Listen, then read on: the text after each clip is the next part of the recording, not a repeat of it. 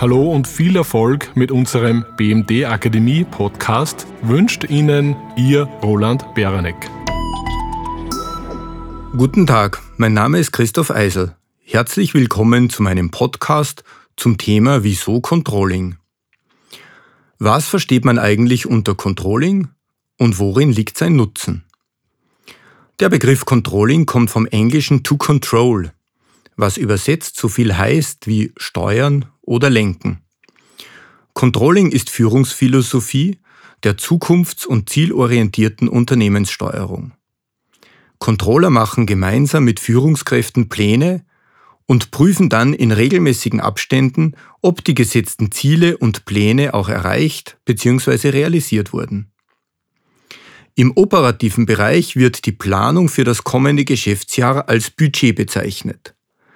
Die Budgetzahlen werden auf Monate heruntergebrochen und darauf aufbauend können monatlich oder zumindest quartalsweise Soll-Ist-Vergleiche erstellt und die Ursachen für Abweichungen analysiert werden. Ein Budget besteht rechnerisch aus den Bausteinen Erfolgsplanung, Finanzplanung und Planbilanz. Mit diesen Instrumenten werden die Zielgrößen Erfolg und Liquidität gesteuert. Erfolg wird meist gemessen über die Erzielung von Gewinn oder die Erzielung einer bestimmten Rentabilität, also Gewinn in Relation zum Umsatz oder Gewinn in Relation zum eingesetzten Kapital. Die Liquidität bedeutet die jederzeitige Zahlungsfähigkeit und ist gewissermaßen die Lebensader des Unternehmens. Die zentralen Messgrößen dabei sind der sogenannte Cashflow und die verfügbare Liquidität. Letztere zeigt sich auf den Bankkonten bzw. freien Linien bei den Betriebsmittelkrediten. Ein Budget erstellen bedeutet in erster Linie, sich Maßnahmen und Projekte für das nächste Jahr zu überlegen und die finanziellen Konsequenzen auch durchzurechnen. Bei der strategischen Planung geht es um den Aufbau und die Weiterentwicklung von Erfolgspotenzialen, also Dingen, von denen man mittel- und langfristig profitiert. Das sind zum Beispiel die Entwicklung neuer Produkte oder der Einsatz von innovativen Technologien, aber auch die Einstellung und Qualifizierung von Mitarbeitern. Die Erschließung neuer Märkte beispielsweise zählt auch dazu. Diese Planungen reichen meist über einen Zeitraum von drei bis fünf Jahren. Als Grundlage dienen die Vision für das Unternehmen sowie eine ausführliche Umfeld- und Stärken- und Schwächenanalyse. In einem Strategiepapier werden konkrete strategische Initiativen und Projekte so weit konkretisiert, dass diese von den verantwortlichen Führungskräften umgesetzt werden können.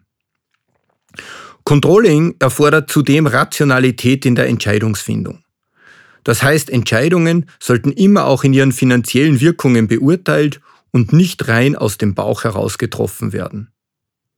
Controllerinnen und Controller versorgen Führungskräfte mit allen entscheidungsrelevanten Informationen.